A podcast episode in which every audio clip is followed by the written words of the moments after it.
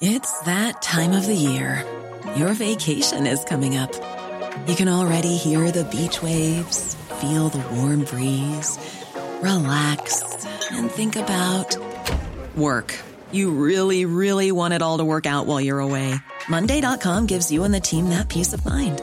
When all work is on one platform and everyone's in sync, things just flow wherever you are. Tap the banner to go to Monday.com.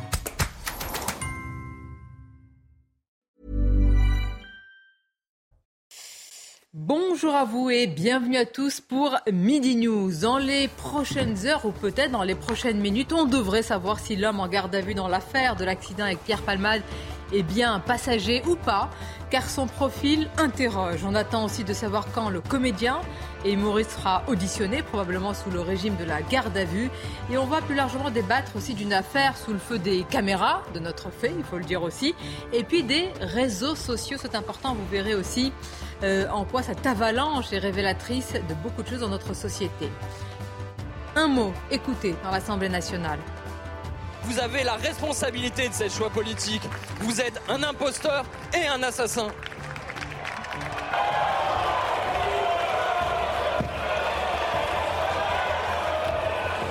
Assassin, un mot qui a mis le feu aux poudres hier à l'Assemblée, au cœur euh, eh bien de la démocratie. Le mot a été prononcé par le député de la France insoumise Aurélien Saint-Toul à l'encontre du ministre Olivier Dussopt. Alors jusqu'où ira cette violence verbale? Y a-t-il des limites? Et quelles conséquences? On va en parler avec mes invités que je vous présenterai dans quelques instants. Mais tout d'abord, place au journal. Bonjour à vous, euh, cher Michael. Bonjour Sonia, bonjour à tous. Et au lendemain, vous venez de le voir, de nouveaux dérapages à l'Assemblée nationale. Les débats se poursuivent. Le bureau des Républicains s'est réuni ce matin, le bureau politique, avec à l'ordre du jour les tensions au sein du parti autour de la réforme des retraites. On voit ça tout de suite avec Elodie Huchard.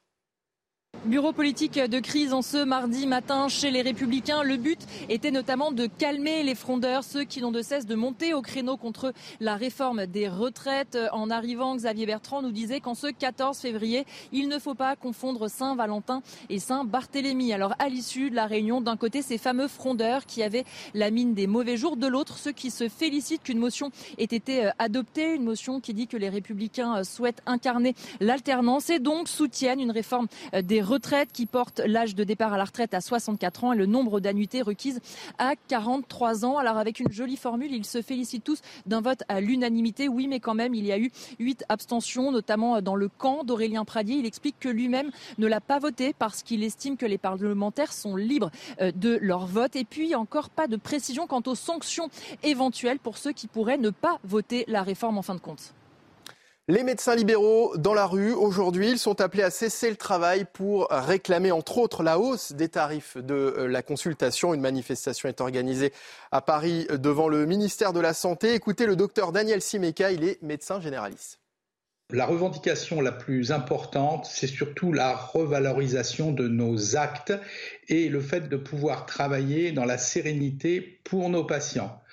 Euh, depuis quelque temps, on, sent qu'il y a un médecin bashing permanent, on nous, euh, on nous harcèle, on nous humilie et on ne revalorise pas nos actes. Il y a aussi cette loi RIST qui prévoit des transferts de tâches, qui prévoit de faire la médecine, de faire faire la médecine autrement que par des médecins, on croit rêver.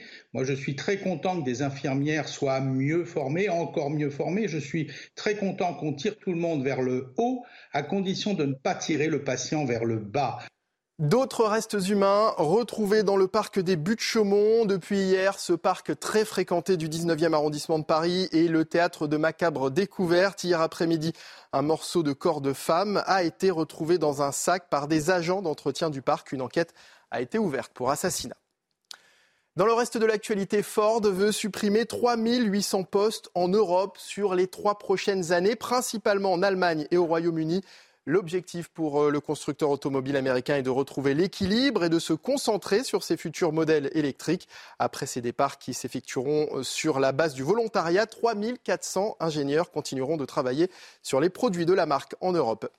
Et puis vous vous souvenez euh, certainement des incidents au Stade de France euh, l'année dernière lors de la finale de la Ligue des Champions. Eh bien, un rapport indépendant vient de sortir. Il pointe notamment la responsabilité première de l'UEFA.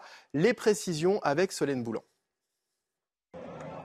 L'esplanade du Stade de France hors de contrôle. C'était le 28 mai dernier, à quelques minutes du coup d'envoi du match entre Liverpool et le Real Madrid.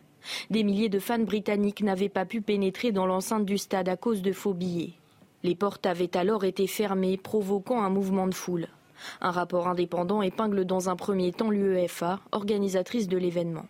L'UEFA porte la responsabilité première des échecs qui ont quasiment mené au désastre. Des délinquants s'en prennent aux supporters. Les forces de l'ordre font alors usage de gaz lacrymogène. Une stratégie disproportionnée de la part de la préfecture de police, selon le rapport. L'approche sécuritaire a été basée de manière inappropriée sur la supposition que les supporters de Liverpool puissent poser une menace significative à l'ordre public. Le ministre de l'Intérieur, Gérald Darmanin, avait quant à lui évoqué 30 à 40 000 faux billets. Un chiffre exagéré selon l'enquête, qui indique n'avoir trouvé aucune trace de cette fraude massive. Le rapport dénonce l'irresponsabilité des ministres, de la préfecture de police, de l'UEFA et de la Fédération française de football. L'UEFA a fini par présenter ses excuses aux supporters de Liverpool.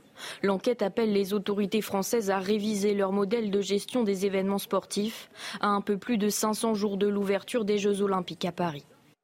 Et voilà, c'est la fin de ce journal. Place au débat avec Sonia Mabrouk et ses invités. C'est parti pour Midi News. Merci à vous, Mickaël, avec Caroline Pilastre autour de la table. Bonjour à vous, Caroline. Merci d'être là. Chroniqueuse pour Sud Radio, essayiste et spécialiste des quartiers populaires. Naïma Mfada nous accompagne. Bonjour à vous. Bonjour, Sonia. Notre journaliste spécialisée police-justice, Sandra Buisson, est avec nous. Bonjour, bonjour. Sandra. Je salue également Stanislas Godon. Bonjour. bonjour. Merci de votre présence, délégué général Alliance, l'enseignant, consultant Philippe Guibert nous accompagne également. Bonjour à vous, Philippe. Bonjour, Maître Maxime Thiebaud est également présent. Bonjour. Bonjour. Alors, euh, nous allons parler des suites, des conséquences de l'affaire qu'il l'appelait ainsi, de l'accident Pierre Palmade. Mais à chaque fois, vous le savez, on prend des nouvelles, on insiste évidemment, euh, et ce n'est pas une parenthèse de le faire, c'est très important sur euh, la famille, une famille brisée, je l'ai rappelé hier, au mauvais endroit, au mauvais moment, mais le dire ainsi, ça malheureusement, la simplicité du mot tranche avec euh, eh tout ce qu'ils vont devoir subir et porter tout au long de, leur vie. C'est important de le préciser. Par ailleurs, maintenant, il y a eh bien l'enquête. Les vérifications sont en cours pour savoir si l'homme, cet homme en garde à vue, arrêté, enfin, c'est lui-même en tous les cas, qui, euh, qui a appelé euh, pour être interpellé. Il est arrêté à Montdidier dans la Somme. Est-ce que c'est bien l'un des deux passagers du véhicule Pierre Palmade? Il a 47 ans.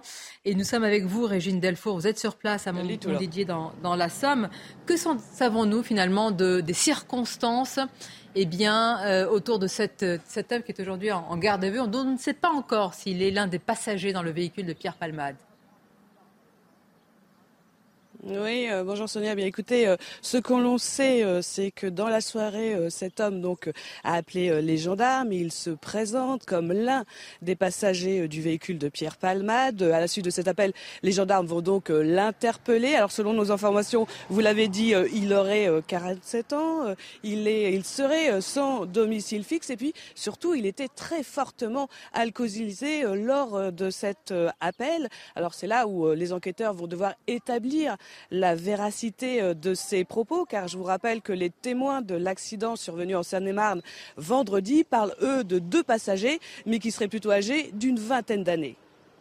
Merci beaucoup, euh, Régine Delfour. Et d'ailleurs, Sandra Buisson, depuis euh, hier soir, dans la nuit jusqu'à ce matin, vous nous dites, et c'est normal, hein, nous sommes à l'antenne, vous nous relayez des informations, prudence, parce que ce profil, attention, on dit garde à vue, Oui, garde à vue de toute façon parce qu'il faut vérifier euh, ce qu'il dit. Donc euh, c'est euh, une mesure aussi qui lui permet d'être entendu avec la présence d'un avocat. Alors effectivement, c'est lui qui fait cette démarche de se signaler à la gendarmerie. Mais effectivement, comme vous le disait Régine, son profil ne colle pas tout à fait à la description des témoins. cet individu, il a 47 ans. il se dit SDF sans domicile fixe. Il était effectivement euh, alcoolisé, donc il a fallu attendre effectivement qu'il euh, soit dégrisé pour pouvoir l'entendre. Donc effectivement, plusieurs sources nous invitent à la prudence quant à la véracité de ce qu'il affirme. Stanislas Godon, en réalité, c'est le travail d'une enquête, c'est-à-dire ce que disent très bien les enquêteurs, on ferme des portes, mais on va jusqu'au bout, on interroge, on vérifie. C'est un travail fastidieux et normal. Exactement, c'est le travail d'investigation vraiment dans sa plus simple expression et surtout dans toute sa sa complexité. Je rappelle que nous, on milite à ce qu'il y ait des procédures, notamment pénales, qui soient plutôt simplifiées pour faciliter le travail des enquêteurs. En tout état de cause, euh, ils doivent être méthodiques pour fermer des portes et en ouvrir d'autres s'il le faut, parce que ça sert à la qualification des infractions. Et ça, c'est, je crois, l'élément le plus important, euh, afin que les personnes présumées auteurs soient poursuivies exactement pour les faits qui sont commis et qu'il n'y ait pas autre chose ou une erreur notamment. Mais euh, je, le dis à chaque fois, le temps de l'enquête n'est pas le temps médiatique et je sais que tout le monde se presse à avoir des informations. Il faut vraiment être prudent et respecter notamment le travail de mes collègues. Vous savez, la police, quand elle, fait plutôt bien son travail en matière d'enquête et en général, on arrive à trouver les auteurs dans la plupart des cas. Mais Sandra, dites-nous, de toute façon, le ministère de l'Intérieur dispose euh, de ces fameuses images, de ces caméras. Donc quand même d'éléments très importants dans oui, et peut-être d'autres choses qui auraient pu être saisies euh, dans, en perquisition. Hein. Vous savez que les, enquêteurs ou le procureur ne sont pas obligés de, tout dire. Il euh, n'y a pas forcément un, dévoilement de l'enquête. Donc effectivement, il y a plusieurs éléments qui sont à leur disposition. Vous parliez des images. Il y a forcément les vidéosurveillances des communes traversées par cette voiture et puis les vidéosurveillances sur la commune où habite Pierre Palmade. Il y a aussi euh, cette vidéo, vous savez, euh, qui a été donnée euh, par un, couple qui circulait le soir des faits à proximité. Alors ça ne filme pas l'accident, ni le lieu de l'accident. Ça a été pris aux alentours dans les rues avoisinantes. en fait, ce sont des gens qui samedi ont entendu que les médias disaient qu'il y avait deux personnes en fuite et se sont dit, bah, nous, on a circulé dans le coin hier soir et effectivement, on a vu deux personnes. Et donc, ils ont transmis euh, cette vidéo aux enquêteurs, mais en l'état, pour l'instant, rien ne dit que les personnes qu'ils ont croisées sont euh, les deux personnes en fuite. Je voudrais qu'on écoute à présent un employé d'une station-service non loin euh, du lieu de, l'accident. Je ne sais pas s'il faut qualifier de, le qualifier de témoin oculaire. Malgré tout, il a je dire, une photographie de ce qui s'est passé au moment et juste après l'accident. Écoutons-le. Il y en a un qui avait l'air perdu en tout cas. Il avait l'air un petit peu paumé savait pas trop. Euh, il, avait, pas l'air de savoir euh, trop où il était. Euh, enfin, désorienté. Voilà. la personne que j'ai bien vue avait l'air désorientée. L'autre personne, je l'ai pas bien vue. J'ai juste vu qu'elle boitait un petit peu. Je les ai pas vus ensuite sur la route principale. Donc pour moi, ils ont pris à gauche. Et il y a deux voies. Et une des deux voies, c'est une qui mène chez Monsieur Palmade. Bien, et à présent, ce qui est à venir et ce qui va être central, évidemment, c'est l'audition. Maître, je me tourne vers vous, l'audition euh, eh bien, de Pierre Palmade. Alors, il y a une question. Moi, ça, depuis hier, ça me paraissait évident qu'il allait être auditionné sous le régime de la garde à vue, mais on me dit non, pas forcément. Il peut y avoir une audition libre aussi? Bien sûr, bien sûr. Bon, malgré les circonstances. Euh, oui, après, il faudra voir la décision du parquet. Est-ce qu'il y aura matière à le mettre en détention provisoire ou pas? Il faut quand même pas oublier que le principe, c'est la liberté et que la détention reste l'exception. Mais vous savez, on est quand même dans une... Moi, j'essaie de baisser un peu la pression. On est quand même dans une enquête assez classique. Des accidents de la circulation avec euh, malheureusement euh, des stupéfiants. Les policiers et les gendarmes de France, on va en connaître tous les jours. Et c'est-à-dire que les gendarmes qui travaillent aujourd'hui sont dans un canevas assez classique, ils connaissent les méthodes, ils savent comment faire. En fait, le plus dur pour eux, sincèrement, je pense que c'est la gestion médiatique. C'est-à-dire qu'ils doivent gérer des journalistes très intelligents qui cherchent l'information et qui essayent ensuite de renseigner. Ils doivent gérer le parquet, le procureur de la République qui doit être dans tous ses états parce qu'il se dit comment je vais gérer les journalistes. En fait, c'est ça la vraie difficulté pour les enquêteurs. Mais c'est pour ça que je fais un petit trait d'humour autour de tout ça. La vraie difficulté pour les enquêteurs, c'est plutôt la gestion médiatique. Dans le fond, vous savez, euh, on pense, je pense que les éléments vont assez facilement se déterminer pour les enquêteurs. Ils vont arriver à déterminer les circonstances de l'accident, trouver les responsables. Je sais. À la fois Vous avez raison de souligner, on en parlera. Alors c'est difficile quand on l'alimente, l'emballement médiatique, mais il y a un élément, c'est que vous êtes avec une personnalité de notoriété ah publique. Je, non, non, mais je juge pas l'emballement médiatique. Hein. J'explique pas pourquoi il y a un emballement, mais mm. On parlera tout à l'heure des, réseaux sociaux. Certains estiment que parce qu'il y a une personnalité publique, euh, il y a non pas une gestion différente de l'affaire, mais qu'il y a peut-être une responsabilité, on en parlera plus large, sociale, c'est pas d'un milieu qui n'a pas dit que consommer de la drogue. Je pense que vous avez parfaitement raison en fait. S'il n'y avait pas cet emballement médiatique, peut-être qu'il n'y aurait pas autant de moyens. Malheureusement. Pourquoi? Parce que euh, il faut avoir la capacité de traitement de ce type d'enquête.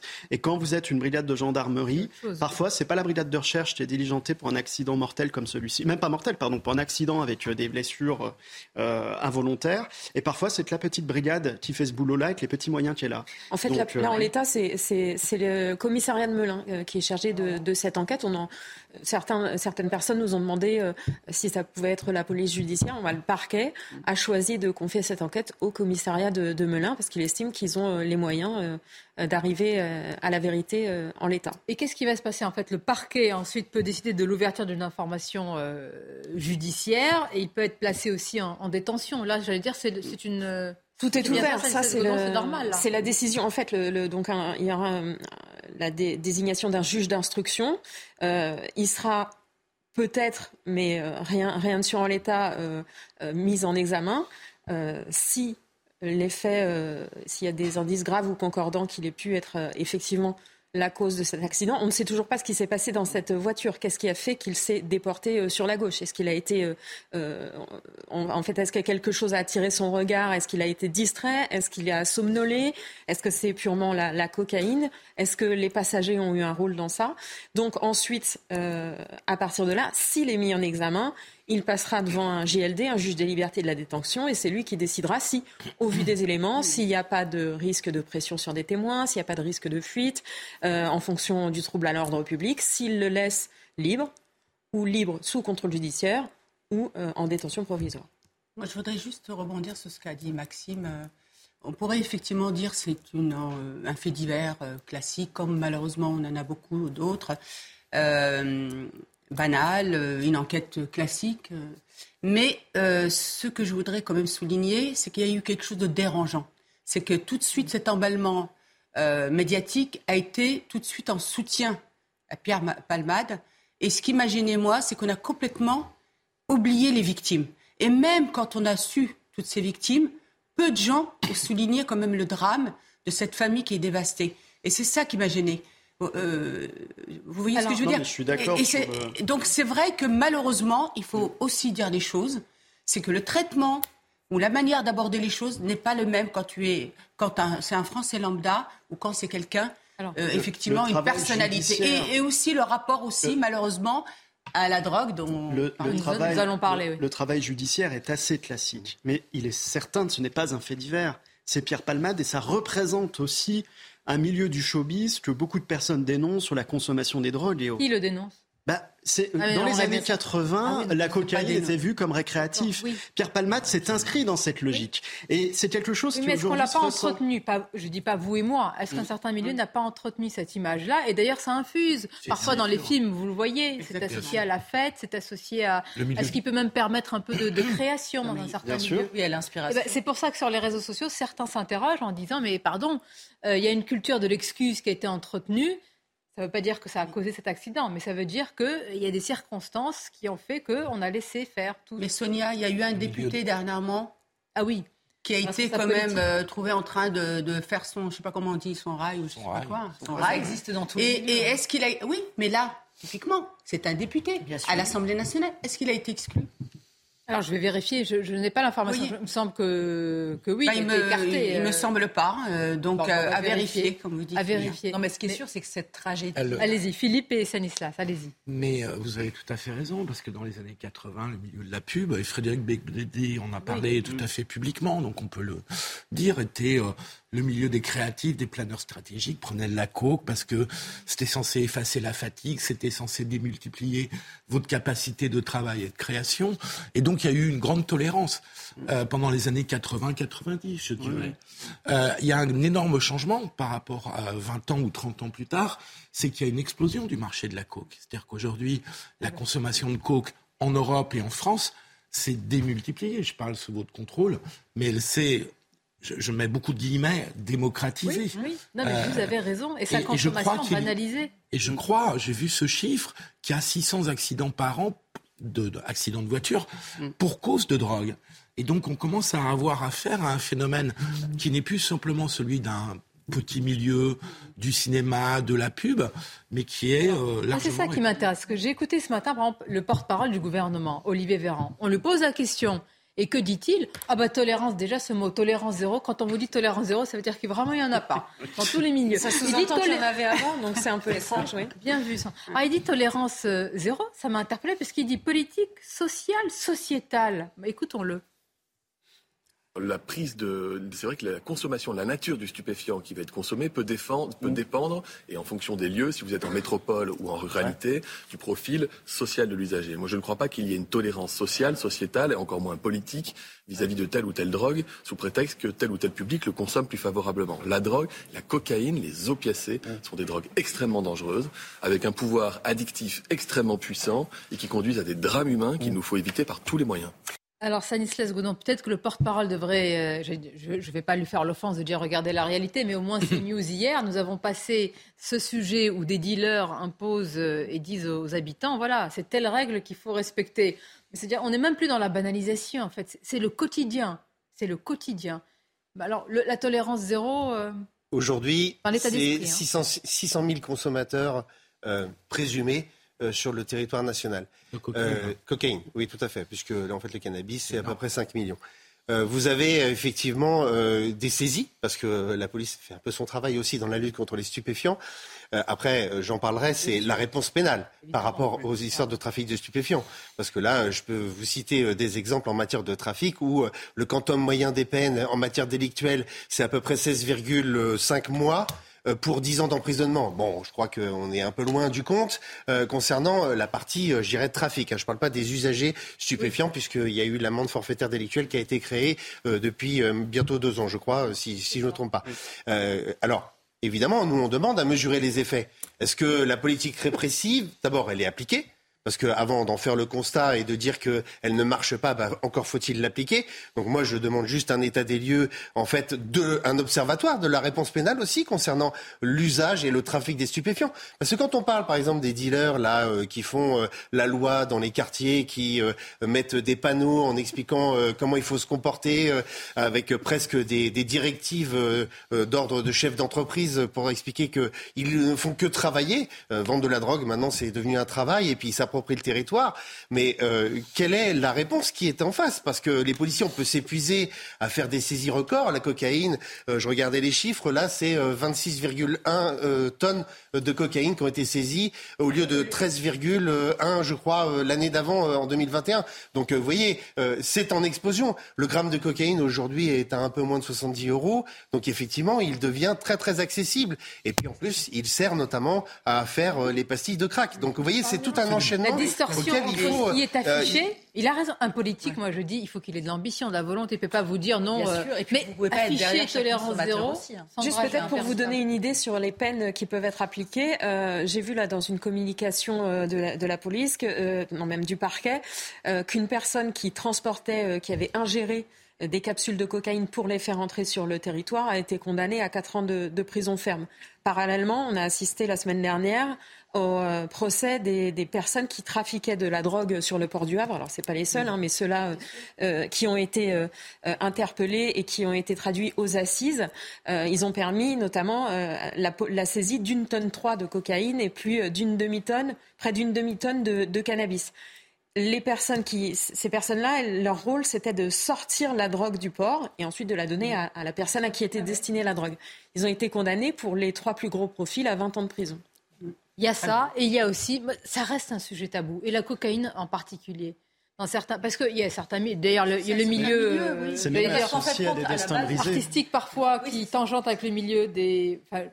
C'était l'élite, Tant qu'il y a un milieu Ah oui. politique aussi. Exactement, médiatico, même Bah, la mode, euh, oui. voilà, Mais donc on tout avait- était un peu glamour et fun.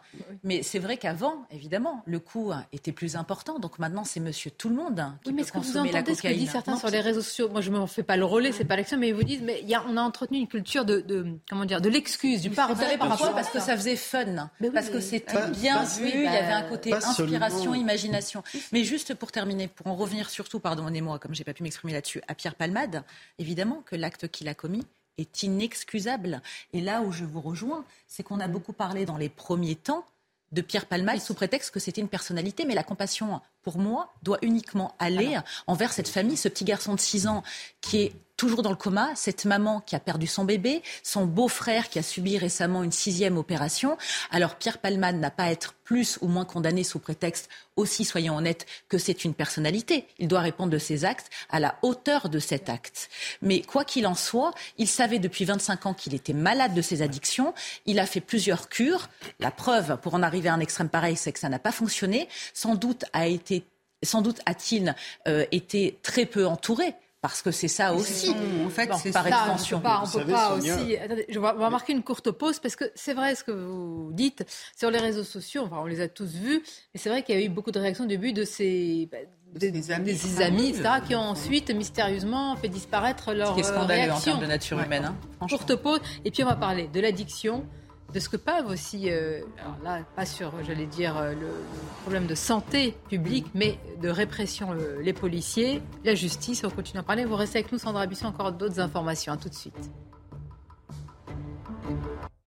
Merci d'être avec nous dans quelques instants. La suite de vos débats. Sandra Busson qui est avec nous nous confirmera cette intrusion, intrusion cette nuit au domicile de Pierre Palmade et puis d'autres sujets bien sûr. Mais tout d'abord, le rappel des titres, c'est Audrey Berthaud.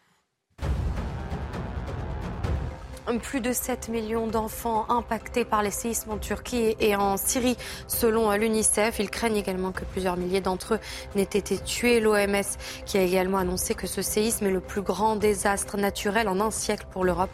Le dernier bilan fait état de plus de 35 000 morts. Le taux de chômage est resté quasiment stable au quatrième trimestre à 7,2% de la population active en France. Le nombre de chômeurs au sens du Bureau international du travail atteint un peu plus de 2 millions de personnes, soit 45 000 de moins par rapport au trimestre précédent. Enfin, PSG euh, Bayern, c'est ce soir. Kylian Mbappé sera sur le banc euh, des remplaçants. La star du PSG est dans le groupe retenu par Christophe Galtier, son entraîneur, malgré euh, sa blessure à la cuisse. Un retour important pour le club de la capitale qui a souffert en son absence. La rencontre aura lieu ce soir à 21h. Le match est à suivre bien sûr sur Canal+. Voilà pour les titres, les dernières informations euh, avec Sandra Buisson. Sandra, vous nous confirmez cette intrusion au domicile de Pierre Palmade, donc euh, cette nuit en pleine nuit Oui, vers 1h30, son alarme, l'alarme de, sa propriété s'est déclenchée, signalant une intrusion. effectivement, les gendarmes sont allés euh, sur place constater les, les traces d'intrusion, d'effraction, notamment dans une dépendance. Alors pour l'instant, on ne sait pas si des objets ont été subtilisés. en revanche, ce qu'on sait, c'est que ça n'aura pas de conséquences sur l'enquête puisque la perquisition avait déjà été faite. c'est important, pas de conséquences. Juste une question. Euh, ce genre de domicile, je suppose, Stanislas Godon, c'est en ce moment, quand il y a une enquête, c'est extrêmement surveillé. Oui, plutôt. D'ailleurs, ça mobilise euh, des forces, évidemment, pour la préservation, même si euh, la perquise a eu lieu, donc il y a moins d'intérêt. Donc, j'espère que le dispositif restera pas trop longtemps. Je dis, à l'aune de, cette, de ce terrible drame, cet accident, les questions qui se posent sont aussi, j'allais dire, euh, sociétale et aussi, eh ben, on l'a vu sur un plan judiciaire, sur beaucoup de sujets. Et il y a un focus sur la consommation de drogue, sur la cocaïne. Et c'est vrai que c'est un sujet dont on parle peu, parce qu'on parle souvent eh bien, des trafics, on l'a fait, on parle des peines, mais on parle peu eh bien, de cette addiction, de ses conséquences. C'est l'occasion de le faire avec le docteur Bruno Megarban, que je remercie. Merci d'être avec nous, docteur, chef de réanimation euh, médicale et toxicologique. Vous travaillez notamment à l'hôpital euh, La Rivoisière. J'ai une question, j'arrive sur les, euh, les, addictions et les dépendances.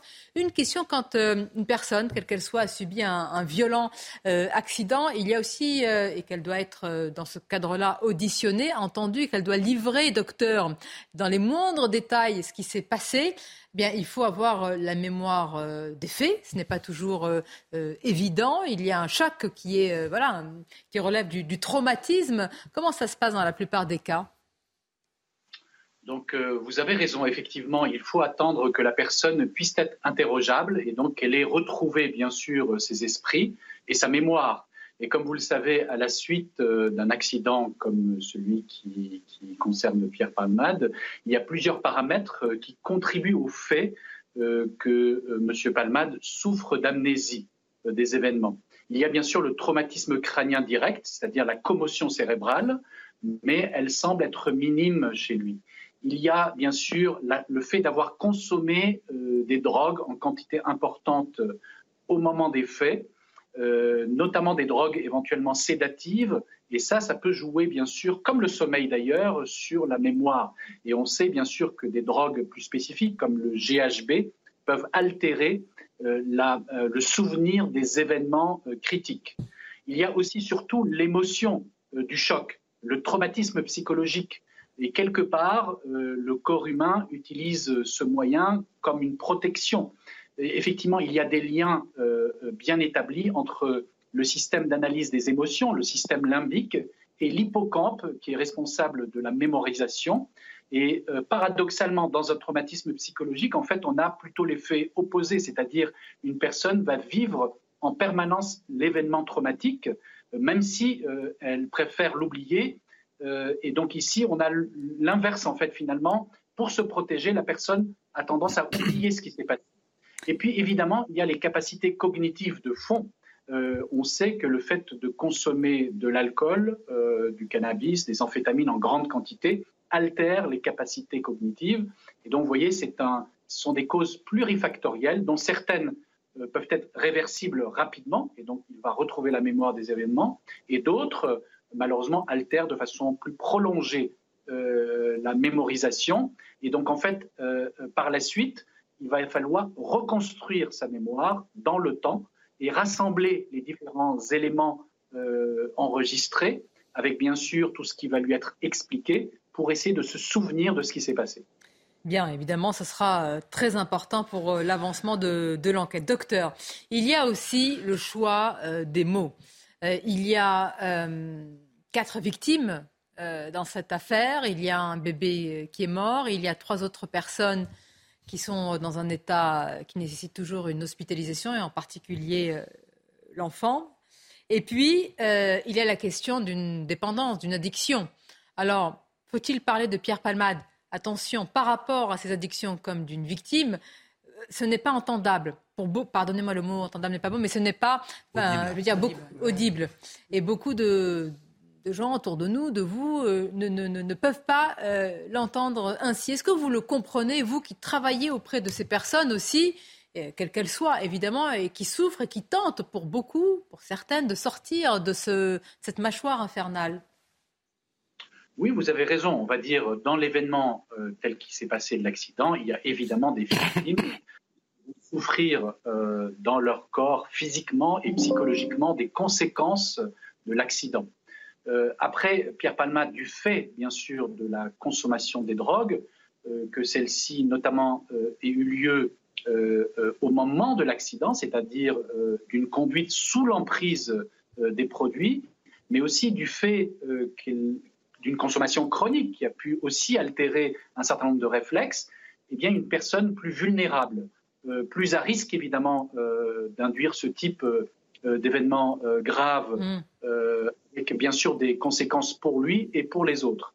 Euh, mais évidemment, dans l'accident euh, qui nous concerne, euh, les premières victimes sont les personnes qui vont souffrir dans leur corps. Ça va de soi, et il faut le dire, c'est important. En tous les cas, merci pour les détails très précis que vous avez donnés, docteur Megarban, en particulier sur la reconstruction hein, de, la, de la mémoire au moment de l'accident. Ce n'est pas toujours évident, ça ne va pas de soi. On espère que ce sera le cas, évidemment, pour l'avancement de l'enquête. Un mot aussi sur euh, le trafic de, cocaïne, Stanislas Godon.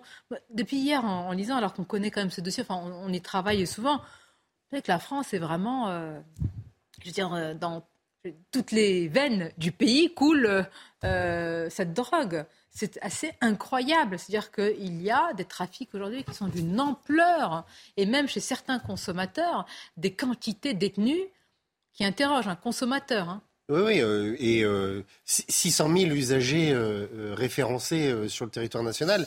Enfin, ça, ça, parle.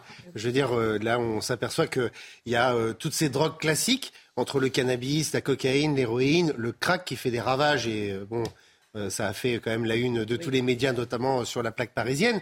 Mais pas que. Euh, il faut savoir qu'il y a les drogues de synthèse qui sont euh, toujours plus fortes et toujours plus importantes, notamment dans les importations sur les pays, parce qu'il y a des chimistes qui trouvent évidemment des nouveaux produits tout à fait ravageurs, avec des produits hallucinogènes, des produits complètement déstructurants d'un point de vue psychologique. Et évidemment qu'il y a une inondation en fait de, de ces stupéfiants. C'est bien pour ça que la tâche, enfin, rappelez-vous, hein, les États-Unis, euh, ils ont mené la guerre euh, bah contre la cocaïne et euh, bon, je suis pas sûr que sur le, le territoire américain ce soit résolu. Hein. Voilà, l'Amérique du Sud est toujours un importateur très très important, donc ça il faut pas l'oublier. Les, les, la partie de la manne financière qui est générée par ces trafics internationaux, elle est oui. absolument Mais ces consommateurs comme M. Palma et d'autres, ils contribuent à la bonne santé ah, ah mais alors, de ce trafic. Euh, tout à l'heure, vous parliez de la partie, les commentaires. Que les, États, certains États aussi. Pour nous, les enquêteurs, euh, nous, on, ne s'occupe pas des commentaires sur les réseaux sociaux. Hein. Nous, on sort les éléments euh, factuels, les éléments matériaux, les éléments moraux, afin de constituer les infractions. et, ça, et ça, c'est important de, de, de, le rappeler. Après, euh, qu'il y ait un personnage public, il est soumis aux mêmes règles et aux lois de la République. Hein. Je ne crois pas qu'il y aura de circonstances atténuantes parce que M. Palmade est un homme public. Je rappelle que, et vous, vous avez raison de le rappeler, qu'il y a quand même des conséquences graves avec, alors le statut juridique n'est pas tout à fait encore défini. Il y a un débat sur effectivement l'enfant euh, qui, est, qui, est, décédé. J'ose espérer que ça aussi, ça fera partie des trous dans la raquette qui seront euh, euh, évidemment comblés par notamment des lois, parce que souvent on fait des lois, des lois, des lois pour faire des modifications, alors que bah, il y a déjà des lois existantes et on pourrait juste les, appliquer, déjà, hein, en commençant par là. Par contre, quand il y a des trous dans la raquette, je crois que c'est là où le législateur il on doit peut juste s'arrêter sur ce point. Je reviens vers vous, Philippe, sur ce point, parce que oui, ça va être très important dans la euh, qualification. Hein. Oui, cette qualification, donc euh, le, procureur a ouvert sur un spectre large. Euh, en attendant d'avoir des précisions sur ce qui s'est passé pour l'enfant que portait cette femme, qui en était à six mois et demi, presque sept mois de, de, grossesse. Donc il a ouvert cette enquête pour homicide involontaire notamment. Ça peut tout à fait être requalifié en fonction des éléments qui viendront sur comment ça s'est passé pour ce, ce bébé. Pour qu'il y ait homicide involontaire, il faut que cet enfant soit né vivant et viable. Il faut donc, il était viable, selon nos informations. À six mois et demi, la grossesse se déroulait parfaitement normalement. Il était normalement euh, développé à ce stade de la grossesse. La question pour laquelle, pour l'instant, il n'y a pas de réponse parce que cet enfant, euh, il n'a pas encore été autopsié, hein, il faut le dire euh, comme ça. il faut savoir que sa, mère ne l'a pas vu puisqu'elle est encore, elle n'est pas encore réveillée. Donc, il faut attendre et laisser le temps à la science de, faire son, son œuvre. L'autre question, donc il est né viable. Est-ce qu'il est né vivant, c'est-à-dire est-ce qu'il a respiré, même quelques secondes? Auquel cas, effectivement, il y aura homicide involontaire. Si cet enfant est né normalement, on ne sait pas encore. Ah. Si cet enfant est né et qu'il était déjà mort quand il est né, il n'y aura pas d'homicide involontaire. Imaginez, à part euh, les blessures physiques de la mère, l'état de traumatisme moral, psychologique est abominable. J'espère que là, vous avez vraiment suivi. Hein. On peut dire il y aura forcément une autopsie de ce petit. voilà. On peut dire ce que l'on veut, mais pour cette mère, son fils ah, aura été tué. Euh, la fictivité du droit est, froide. Elle est, elle est, terrible, cette fictivité du droit, parce que si l'enfant n'est pas né viable, il n'a pas la personnalité juridique, donc il ne peut pas subir un homicide. S'il euh, s'il est né viable, il a la personnalité juridique, c'est-à-dire qu'il existe en tant que personne, et donc derrière, il peut y avoir un homicide. Vous imaginez là, c'est assez terrible. Hein finalement. Et j'imagine que la Cour de cassation, lorsqu'elle a statué sur cette question en 2001, a dû euh, se poser énormément de questions. Et là, je suis d'accord avec vous, je pense que le législateur devrait intervenir pour venir euh, combler les trous de la raquette. Si il y a comblement des trous de la raquette, ça va entraîner beaucoup de questions sur d'autres sujets. Hein. Alors peut-être un point sur... Euh, la question évidemment. va évidemment se poser. Pour vous donner une idée, peut-être sur...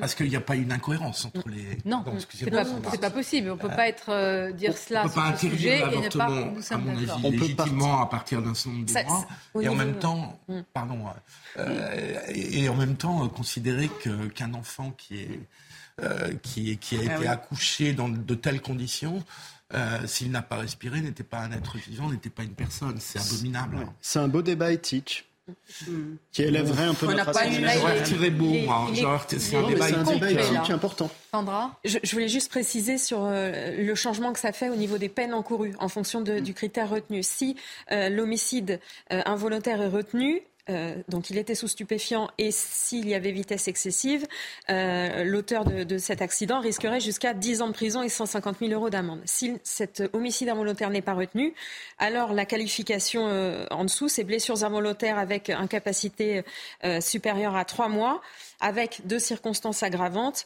il risque 7 ans et 100 000 euros. Donc il n'y a pas un écart énorme entre les deux. Oui, je voulais juste revenir sur la question de la France dans le marché de la drogue, parce que c'est une question tout à fait essentiel. On est les premiers consommateurs en Europe de cannabis. On est un des principaux de la cocaïne. 5 millions. Les Pays-Bas, les Pays-Bas, oui, 5 Et millions. de d'anxiolytiques aussi, Philippe. hein.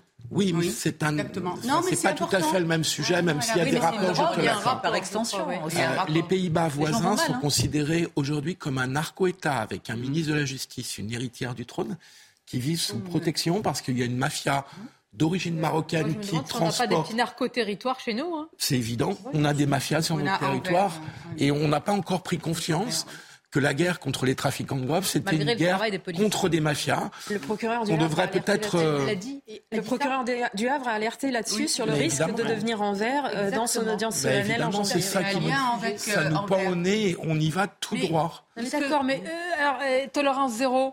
Non, mais ce que vous avez dit, un euh, peu Sonia, euh, à un moment, euh. Sonia, à un moment, il faut s'interroger aussi sur le modèle quand même de, de, de cette élite, de showbiz, etc. Parce que Si on- comme non mais c'est important. pas. Non, il mais y a elle- elle élite dans le pays. On va pas lui taper dessus. Non, non, mais en fait, non, mais juste, on est factuel. À un moment, je veux dire, il y a eu quand même un effet mode de ce monde-là, où effectivement on consommait, où tout était excusé, où c'était fun, comme euh, disait euh, Caroline, où c'était à la mode, etc.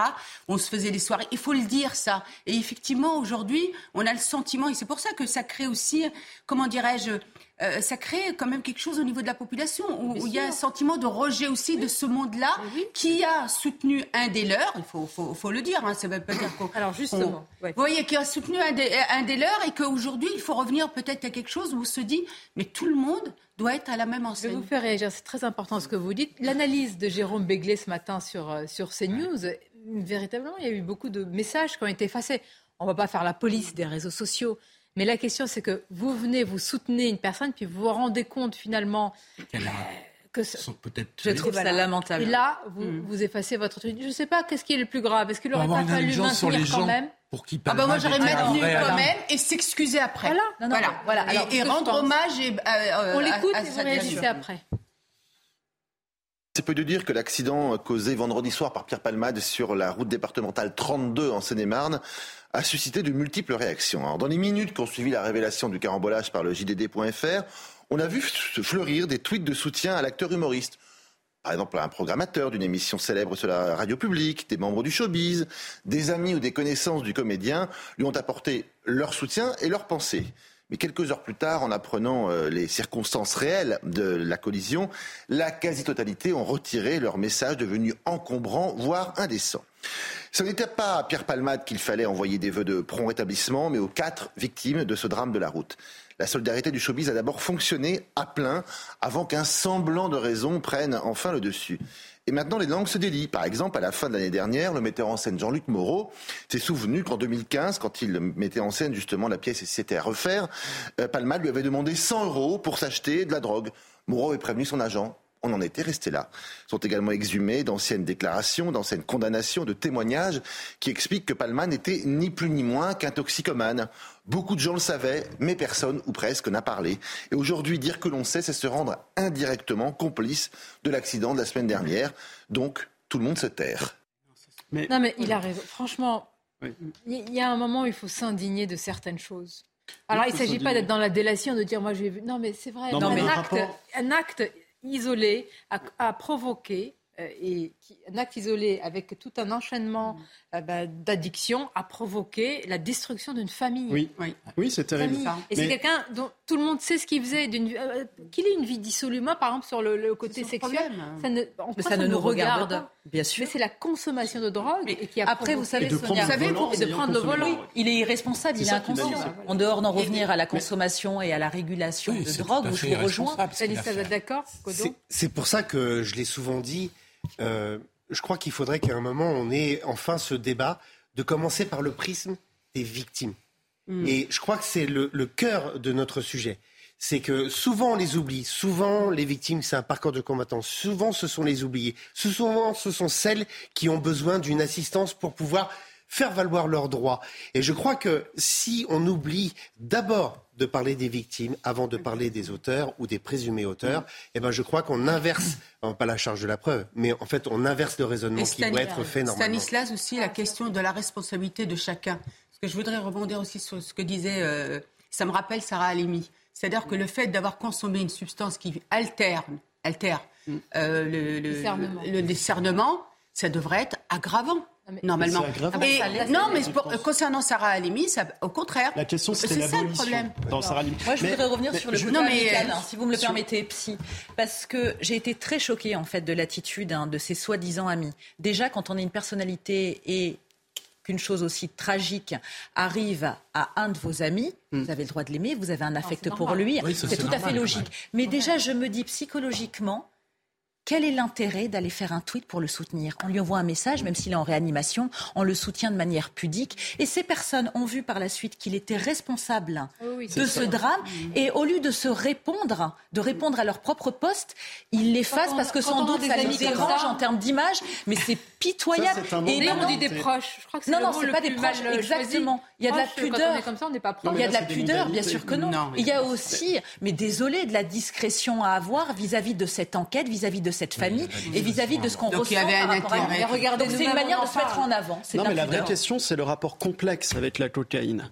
Historiquement, à chaque fois qu'on a parlé de cocaïne dans les médias français, c'était des personnes qui étaient victimes de la cocaïne. Je pense à Delarue de la rue a fait pleurer la ménagère. Pourquoi? Parce qu'il est mort des conséquences de la drogue. Il est mort euh, d'une grave. Non, il est mort d'une maladie, hein, mais euh, d'un cancer. Lui, il n'a mis en danger aucune vie. Il est hein, mort. Hein. Mais c'est la fin de ma, mon explication. On avait des victimes des drogues. Il l'est. Avec toutes les conséquences. Non, mais on avait les victimes des drogues. Là, ce qui s'est passé avec Pierre Palmade, c'est que Pierre Palmade n'est pas la victime, il est l'auteur. Et au début, on a considéré que Pierre Palmade était la victime de la cocaïne, dont tout le monde était là à tweeter en disant c'est la victime de la cocaïne parce qu'il se serait tué tout seul contre un arbre avec sa voiture. Aujourd'hui, on n'aurait pas le même débat. On aurait le débat de dire la cocaïne, euh, il y a plein de gens qui en sont dépendants. Pierre Palmade est une victime de la cocaïne. Certains auraient dit un destin brisé. Oui, les ravages de la cocaïne. Allez, la on va parler aussi de ce qui se passe à l'Assemblée nationale. Il y a la rue et l'Assemblée nationale. Vous y êtes dans la rue, Stanislas Goudon vous manifestez entre autres contre la réforme des retraites. Et c'est vrai que c'est digne. C'est digne. digne oui. Les cortèges sont bien tenus. Ça fait plaisir de voir qu'on peut avoir euh, je veux dire, une opposition démocratique. On n'a pas au Parlement. On va en parler. À tout de suite. Enfin, on l'a, mais elle est un peu. Merci d'être avec nous dans quelques instants. Nous parlerons de l'ambiance à l'Assemblée nationale. Ambiance, ambiance. Jusqu'où ira la violence verbale? Nous reviendrons aussi euh, sur l'accident euh, autour euh, de, Pierre Palmade avec le comédien, l'humoriste qui serait sorti d'un état inquiétant, donc très prochainement auditionné. Mais tout d'abord, c'est le journal. Rebonjour, cher Michael. Rebonjour Sonia, bonjour à tous. Et au lendemain de nouveaux dérapages à l'Assemblée nationale, Elisabeth Borne demande le retrait des amendements d'obstruction et la fin des invectives. Face à cette situation, les représentants de la NUPES ont annoncé qu'ils allaient retirer un millier d'amendements afin d'accélérer les débats, ce qui ne plaît pas beaucoup à Sébastien Jumel, député GDR NUPES de Seine-Maritime. C'est quand même pas Matignon ou, bien même la présidente de l'Assemblée nationale qui va nous dire euh, bien gentiment quels amendements il faudrait garder, quels amendements il faudrait retirer, à quel rythme il faudrait euh, qu'on discute et, quoi encore? Vous voulez qu'il nous rédige euh, les interventions à l'avance pour que tout se passe bien, tranquillement? Les Français ne veulent pas de ce texte. Et donc nous allons le dire euh, selon plusieurs modes. Et nous allons d'ailleurs porter, et nous en avons de nombreuses, des propositions alternatives à cette mauvaise réforme. Les médecins libéraux dans la rue, aujourd'hui, ils sont appelés à cesser le travail une nouvelle fois pour réclamer, entre autres, la hausse des tarifs euh, de la consultation. Une manifestation euh, est organisée à Paris devant le ministère de la Santé. Écoutez le docteur Daniel Simeka, il est médecin généraliste. La revendication la plus importante, c'est surtout la revalorisation de nos actes et le fait de pouvoir travailler dans la sérénité pour nos patients. Euh, depuis quelque temps, on, sent qu'il y a un médecin bashing permanent, on nous, euh, on nous harcèle, on nous humilie et on ne revalorise pas nos actes. Il y a aussi cette loi RIST qui prévoit des transferts de tâches, qui prévoit de faire la médecine, de faire faire la médecine autrement que par des médecins, on croit rêver. Moi, je suis très content que des infirmières soient mieux formées, encore mieux formées. Je suis très content qu'on tire tout le monde vers le haut, à condition de ne pas tirer le patient vers le bas. D'autres restes humains découverts au but de Chaumont. Hier, une partie euh, du corps d'une femme avait été retrouvée dans un sac par euh, des agents d'entretien. Ce parc très fréquenté euh, du 19e arrondissement de la capitale avait été évacué et fermé au public. Il l'était toujours d'ailleurs ce matin. Une enquête a été ouverte pour assassinat. L'actualité internationale à présent, Damas annonce l'ouverture de deux nouveaux points de passage pour accélérer l'acheminement de l'aide humanitaire, une décision de Bachar al-Assad qui va permettre à plus d'aide d'entrer plus vite, a salué le secrétaire général de l'ONU Antonio Guterres. Les précisions de Kinson.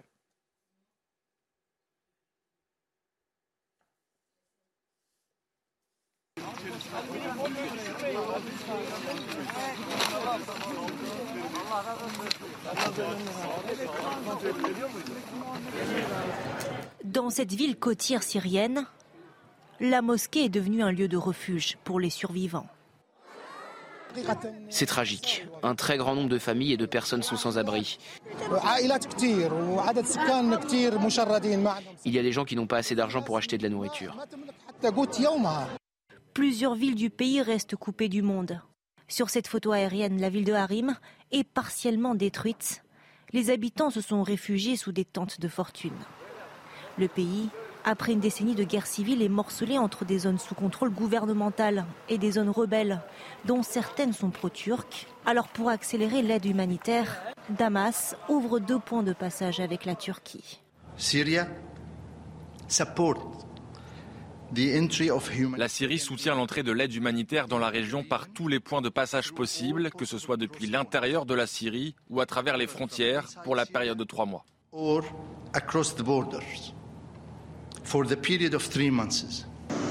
Voici le premier avion d'Arabie saoudite à atterrir en Syrie depuis plus de dix ans. Nous circulons dans des camions de secours en passant par les frontières syro-turques. Nous établissons également un pont aérien. Voici le premier avion. Il contient 35 tonnes de nourriture, de matériel médical et d'abris. Deux autres avions saoudiens sont attendus dans les prochains jours.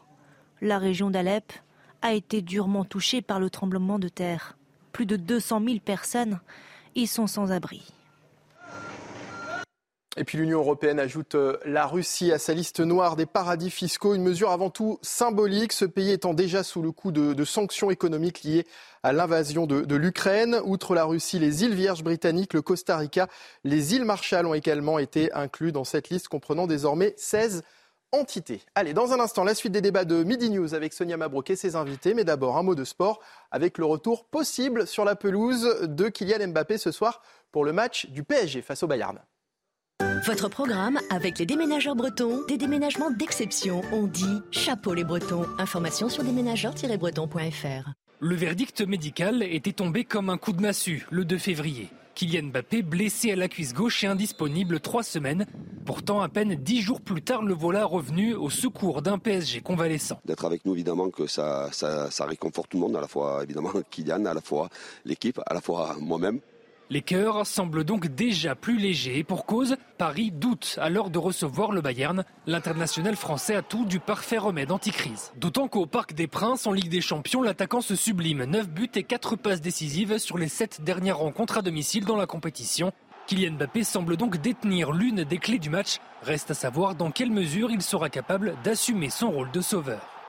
C'était votre programme avec les déménageurs bretons, des déménagements d'exception. On dit chapeau les bretons. Information sur déménageurs-bretons.fr. Tiens, une question essentielle. Vous êtes ce soir euh, PSG Bayern ou euh, Saint-Valentin? Saint-Valentin. Ah on dit ça pour faire bien. Le cœur a ses raisons que la raison ignore. Il disait oh. l'inverse. C'est parce que pendant la pause. Il disait l'inverse. Mais vous, êtes là, Gauthier Lebret Je vous en prie, c'est un plaisir. Avec Naïma M. Fadel, dont j'ai entendu la question, mais je ne vais pas répondre. Caroline Pilastre, Stanislas Godon, Philippe Guibert et Maxime Thibault. On va parler des retraites. Parce que vraiment, la, je dire, la distorsion, la dichotomie entre la rue et l'Assemblée, là, c'est exceptionnel. Mais exceptionnel peut-être entendu dans un sens mauvais aussi. Encore un mot, si vous le permettez, sur euh, l'accident et, Pierre Palmade. Je voudrais qu'on écoute une réaction. Je voudrais avoir votre avis. C'était... Euh, hier. C'est euh, Mathieu Boccoté. Écoutez ce qu'il a dit dans l'émission Face à l'info. Tel que ça se présente médiatiquement au début, on nous dit c'est Pierre Palmade, la victime. La victime. Et, euh, et, là, on comprend assez rapidement que c'est un peu plus complexe. On connaît les circonstances. Il avait passé au moins 24 heures, à ce qu'on en comprend, à faire une forme d'orgie chimiquement assistée avec deux, euh, quelques personnes, dont deux jeunes hommes qui l'ont accompagné, qui ont, qui ont fui euh, la voiture au moment de l'accident. Et là, pourtant, pourtant, les faits commencent à s'ajouter. Le premier, c'est qu'il était, et j'y reviendrai, il était cocaïné, mais comme c'est difficile de l'être autant, qu'il y avait, il y avait reniflé une rail de chemin de fer. Bon, donc, premier élément. Ensuite, il avait passé effectivement 24 heures, sinon davantage, dans un état d'excitation totale chimiquement assisté. Donc, et il n'était pas en maîtrise de lui-même d'aucune manière. Et là, le système médiatique apparaît et cherche à expliquer les événements presque pour les relativiser. Lorsqu'il y a problème, lorsque finalement quelqu'un se dérègle, quelqu'un a peur de manière ou de l'autre, que ça, se passe mal, on dit on sait que la drogue est illégale, on n'ose pas appeler les services d'urgence, on n'ose pas appeler euh, l'ambulance parce qu'on a peur de la police. Donc finalement, il y a plein de victimes du chemsex à cause de la répression trop grande des drogues en France. Mais là, il y a le système explicatif qui, encore une fois, trouve le moyen de nous expliquer que c'est pas vraiment sa faute. Pourquoi est-il... je cite, là, j'ai la politesse de ne pas citer la personne, mais je raconte à peu près exactement ce qu'on a pu entendre. Pourquoi était-il cocaïnomane? Parce qu'il a fui dans la drogue, il a fui dans... Là, faites la liste des addictions possibles. Euh, son rapport trouble à son homosexualité parce qu'il avait un rapport trouble à, sa propre homosexualité. Pourquoi avait-il un rapport trouble à son homosexualité? Parce que dans sa famille, ça passait mal. Et pourquoi ça passait mal dans sa famille? Parce que dans la société, c'était pas accepté. Et pourquoi dans la société, c'est pas accepté? C'est à cause de l'homophobie. Donc, là, vous voyez l'espèce de... Ils sont quand même forts, ces gens-là. En l'espace de quelques minutes, ils trouvent le moyen de transformer l'irresponsabilité criminelle d'un homme dans les circonstances, en accusation pour la société dans son ensemble, qui, à cause de son homophobie présumée, pousserait les hommes dans, le désespoir et les amènerait à avoir une conduite irresponsable qui les conduirait à un tel accident. Ça vous fait réagir? Bah, Bien sûr. Oui. Bah oui. Dans quel sens? C'est vrai, que ce que dénonce Mathieu Bonnecôté est, tout à fait juste. Euh, les explications qu'on a entendues, je les ai entendues aussi, on ne les citera pas, sont, sont, sont, tout à fait euh, lunaires. Euh, sans même entrer dans le fond du débat, elles sont lunaires. Euh, et puis la société a complètement évolué depuis 30 ans. Donc euh, peut-être qu'on peut laisser à Pierre Palmade, à un moment donné, la possibilité, lui, de s'exprimer, parce qu'il est, il a été d'une totale irresponsabilité. Ça a été aussi une victime, il faut quand même le, rappeler. Mais, moi j'ai bien aimé la, la mort, le titre de la une du Parisien, irréparable. Non, mais irréparable, mais, mais, pour la famille, c'est irréparable. Euh, souvent, on aborde la question de la délinquance, euh, notamment, euh, on aborde la délinquance, notamment des jeunes des quartiers, et souvent, on dit il faut arrêter l'excuse, il faut arrêter l'excuse sociale, il faut arrêter. Et, et, sincèrement, on dit bon, on a trop fait de laxisme, trop depuis ces 40 dernières années où on a eu, eu un regard par le prisme du social, etc. Eh bien, c'est la même chose ici. C'est-à-dire qu'on voit bien qu'il y a un emballement médiatique de de personnes qui sont de ce monde-là aussi, qui voulaient absolument des circonstances et donc en faire une victime. Non. C'est en responsabilité eh ben, qu'on fait les choses. face à ces responsabilités prochainement. Dire la personnalité, la personnalité. Là, on parle de la personnalité de l'auteur. C'est pas une cause d'irresponsabilité pénale. C'est-à-dire que quand on regarde qui est l'auteur, qui est cette personne, quelle est son histoire, ce que fait tout juge, hein. tout juge, avant de prendre sa décision, il regarde la personnalité du prévenu qui est devant lui ou de la personne accusée. Ah. L'objectif, c'est que la peine, elle soit adaptée. C'est tout. Mais là, ce qui est gênant, et M. Boccoté le dit très bien, c'est qu'on cherche à dédouaner M. Palmade de par son histoire. Et là, c'est problématique d'un point de vue purement moral. Pardonnez-moi, mais il arrive beaucoup de cas dans la justice où justement euh, euh, on va voir dans l'enfance, euh, Stanislas Godin, de certaines personnes en disant mais regardez euh, ce qu'il a. Je ne dis pas qu'il ne faut pas le faire. Regardez ce qu'il a, subi. Hein. C'est une, c'est pas une cause d'irresponsabilité. Ça peut être une cause d'explication de l'infraction. Parfois, ça atténue. Elle, a, elle amoindrit la peine. Oui. Ah bah alors dans ce cas-là, c'est une cause. Mais pour autant, la personne reste coupable. Mais là, on est presque à dire que M. Palman n'est pas coupable parce qu'il a été une victime de la société de l'homophobie. C'est pas la même chose, quand même. Ah, mais c'est grave. Même, euh, tu, heureusement. Vous avez raison, Maxime. C'est même très grave. Parce on est d'accord. C'est vrai qu'on n'est pas dans ça comme C'est tout le problème quand on commence à s'engager sur le terrain de l'explication et quand on pousse l'explication jusqu'à très très loin et on s'engage en fait sur un autre terrain et qui permet d'atténuer notamment euh, parfois des décisions de justice. On l'a tous connu et on l'a tous vu dans des décisions de justice où quand on explique les origines, quand on explique euh, les éventuelles euh, volontés de la personne de réinsertion, de faire un emploi, une formation, et tout de suite on voit les condamnations qui commencent à diminuer, diminuer, diminuer, diminuer, et après dans euh, le résultat des courses, eh ben on, la, la, victime elle se pose quoi comme question? Mais quelle a été la réponse par rapport au préjudice que j'ai subi? Il voilà. ne faut pas inverser coupable et victime. Je vais vous dire, moi je suis très gênée avec ce genre d'affaires. Parce que oui, il y a une question d'empathie, il y a une question d'humanité hein, de part et d'autre. Monsieur Palmade est un être humain qui a commis un acte impardonnable, inexcusable. Nous avons tous des dossiers. Nous sommes tous des humains avec nos failles, nos névroses. Vous avez beaucoup de personnes qui sont malades, qui n'ont rien demandé, hein, qui n'ont pas de traitement, qui ne guériront jamais. Vous avez des personnes handicapées dont je fais partie, qui ne se droguent pas, qui ne se saoulent pas et qui font preuve de responsabilité vis-à-vis d'autrui. Donc la question est là. C'est une question de responsabilité individuelle. Oui, exactement. Eh bien, il fera face à ses responsabilités. Alors, autre chose, le champ politique, l'Assemblée, l'Assemblée le mot qui a résonné comme un coup de tonnerre hier euh, au Parlement, assassin, par le député Saint-Toul à propos de M. Dussopt. On vous a fait une, pas une compilation, mais tout ce qui s'est passé euh, hier avec le mot, les excuses, parce qu'il y a eu des excuses, le fait que le ministre les a entendues mais ne les a pas acceptées, et puis tout le brouhaha ambiant. Ce sont 150 orphelins veuve, veuve en plus, et vous avez la responsabilité de ces choix politiques. Vous êtes un imposteur et un assassin. J'ai eu, il y a quelques instants à ce micro, des mots que l'émotion et l'emportement euh, m'ont fait cho mal choisir et qui sont déplacés.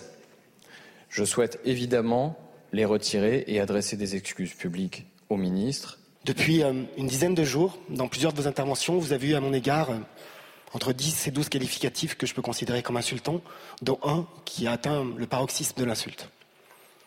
J'entends vos excuses, mais vous comprendrez qu'être traité d'assassin ne se pardonne pas. Vous le comprenez, le ministre, si vous êtes traité d'assassin, ah, euh, vous ne pardonnez ah, pas C'est l'accumulation en plus. C'est l'accumulation. Avec ah, euh, la photo avec euh, Thomas Porte, il a été traité de sexiste, c'est passé un peu sous les radars par Sandrine Rousseau en fin de semaine dernière. Euh, paraît-il, oui. Alors les journalistes n'ont pas accès au cœur de l'hémicycle, hein, donc on ne les voit pas sortir ni euh, entrer, les députés ou les ministres, mais plusieurs euh, députés ont rapporté qu'il était quasiment au bord des larmes, Olivier Dussopt, en quittant l'hémicycle, et qu'il a même sauté dans une porte de rage. Donc oui, il était vraiment, effectivement, très atteint par cette insulte. Mais je, je le disais tout à l'heure, il y a la rue, il y a l'Assemblée nationale. Vous bah qui êtes euh, un manifestant Saint-Nicolas parmi tous les autres, hein, mais c'est vrai que les policiers contestent cette, euh, cette réforme de retraite. Quelle, quelle image vous avez du Parlement pas seulement les policiers, puisque je représente la Fédération des ah services publics. Et je peux vous dire que dans le monde hospitalier, les infirmiers aides-soignants en pleine crise hospitalière à qui on explique mm. c'est deux ans de plus l'ouverture des droits, alors que déjà à 60 ans, ils, ils en peuvent plus. Et peu importe d'ailleurs leur pension de retraite, en fait, ils partent parce qu'ils sont épuisés par le milieu professionnel. Les policiers à qui on va demander bah, de courir plus longtemps après les voyous. En plus, alors certains ont osé dire, mais oui, mais vous avez qu'à les mettre dans les bureaux. Bah non, c'est pas possible. Dans les bureaux, on met des administratifs. Donc euh, voilà. Enfin, je veux dire, il y a, y a même des, des, des, autorités qui ne connaissent pas le monde du travail, le monde notamment de la sphère publique, et qui ne connaissent pas les enjeux et les difficultés du métier. Alors je sais bien, on entend ici et là, il faut aplanir, tout le monde doit être logé à la même enseigne. Ben non, désolé, euh, ceux qui risquent leur vie au service des autres, euh, je suis désolé, c'est pas tout à fait le même emploi, c'est pas tout à fait les mêmes contraintes. Et donc c'est bien pour ça que cette réforme, nous on dit, elle est à la fois injuste et injustifiée. Elle n'est pas justifiée par rapport au rapport notamment du corps, hein, parce que quand on nous explique que c'est une dizaine de milliards d'euros alors que l'enveloppe des retraites, c'est à peu près 340 milliards, rapport, je crois que ça permet de relativiser. Et puis surtout, nous on a fait des simulations. Dans la sphère publique, l'accélération de la loi Marisol Touraine va faire baisser de facto toutes les pensions de retraite. Mais c'est dommage que ce débat n'a pas lieu oui, a pas euh, à l'Assemblée, même si on va, on va être euh, honnête et objectif. Moi, j'ai en tête l'une des réactions de Rachel Keke. Alors, pour le coup, député La France euh, Insoumise, qui avait parlé des conditions de travail. Et c'est vrai que c'était, voilà, elle, disait que pour beaucoup de questions de pénibilité, elle non, mais on a pas possible. Et ces polémiques servent le gouvernement parce qu'effectivement, on ne parle pas du fond. Il y a un sujet là qui monte, les 1200 euros de pension minimale, qui en fait étaient un leurre et ne concernera absolument pas l'ensemble euh, de la population euh, retraitée. Euh, on n'en parle pas suffisamment dans l'hémicycle parce qu'il y a des polémiques qui viennent parasiter le débat. Donc, quelque part, les insoumis servent le gouvernement. Saint-Toul qui dit de Dussopt qu'il est assassin et imposteur. Thomas Porte qui pose son pied sur un ballon. Je voudrais juste terminer ça. Louis Boyard qui dit que la police tue, parce que je les ai tous notés. Mmh. un autre député, Delogu, qui dit des députés qu'ils vont y passer symboliquement. Sophia Chikirou qui dit que Elisabeth Borne est un bourreau. Mais il faut Mais je crois que Saint-Tout a sonné la, fin de NUPES, à mon avis. Il a sonné la fin de NUPES. NUPES, à mon avis, va exploser. À la NUPES, oui. À la NUPES, oui. En écoutant André hier. Oui, oui. Non, mais il a, il a vraiment là, euh, je pense qu'ils s'en remettront pas parce que c'est complètement différent par rapport à ce qui s'est passé. Et pour certains, c'est Et qu'en fait, c'est l'arroseur arrosé. Parce que c'est quand même eux qui ont poussé à l'exclusion de, de Fournas, de Fournas. Euh, qui, qui, ont poussé à son exclusion. C'est la jurisprudence. oui, mais c'est ça. Ça a créé une jurisprudence. Ça a créé une jurisprudence et du coup, ils se, ils, bah, ils se sont tirés des eh ben balles dans le pied. C'est pas sûr qu'ils soient exclus. Il y a un bureau effectivement de l'Assemblée. On le saura sans doute aujourd'hui si euh, il est exclu lui aussi ou non. Mais vous vous rendez compte, s'il est bah, exclu, ça fait trois Attendez, députés. Si Thomas Porte, pour avoir posé son pied, est exclu, mais alors. Ça fait trois euh, députés exclus dans en trois mois. Logiquement. Alors que c'était arrivé qu'une fois en 60 ans, Sonia. Donc ça dit un peu l'état de l'Assemblée. C'est devenu un chaud de le problème, c'est que la violence est toujours un correctif de l'absence de démocratie. Et ce qui se passe, et tout le monde le sait, c'est que cette Assemblée nationale ne sert strictement à rien. Tout va se terminer. attendez, attendez. Laissez-moi eh, terminer. les Français, ils ont voté pour. Euh, oui, mais c'est ça le problème, hein. Sonia. Ah bah c'est que. Pas un problème, ça fait la démocratie, monsieur. Emmanuel Macron a été élu par défaut contre Marine Le Pen, et les Français ont voulu donner le pouvoir à une Assemblée nationale qui, de par la Constitution, ne l'a pas.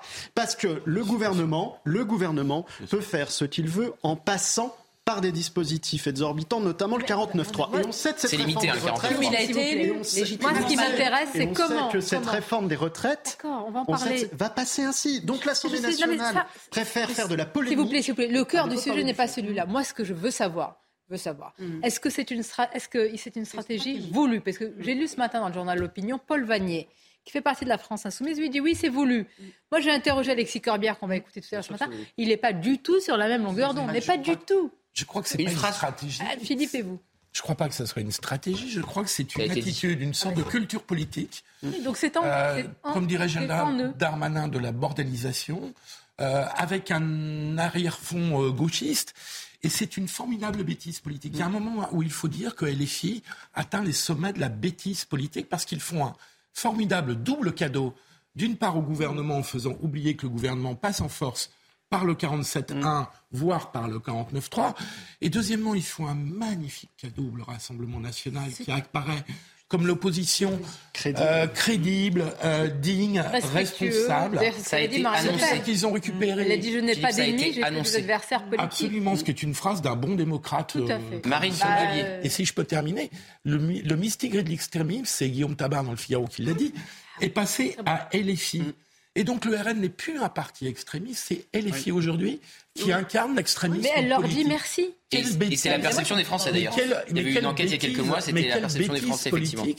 Et je pense que les socialistes et les écologistes qui font partie de cette alliance à un moment donné, devront quand même. Ça sera le, ce moment donné, ça sera les européennes. Chacun aura sa liste aux européennes. vous allez tous vous exprimer. Je, je, voulais juste rappeler que ça a été annoncé ce qui est en train de se mm. passer dans l'hémicycle. Mm. Marine Tondelier, nouvelle leader des écolos, a dit qu'il fallait transformer l'Assemblée en ZAD. Et ben voilà, on y est. Oui, elle l'a dit, puis jusqu'où Vous avez cité tout à l'heure le nombre de faits en une semaine.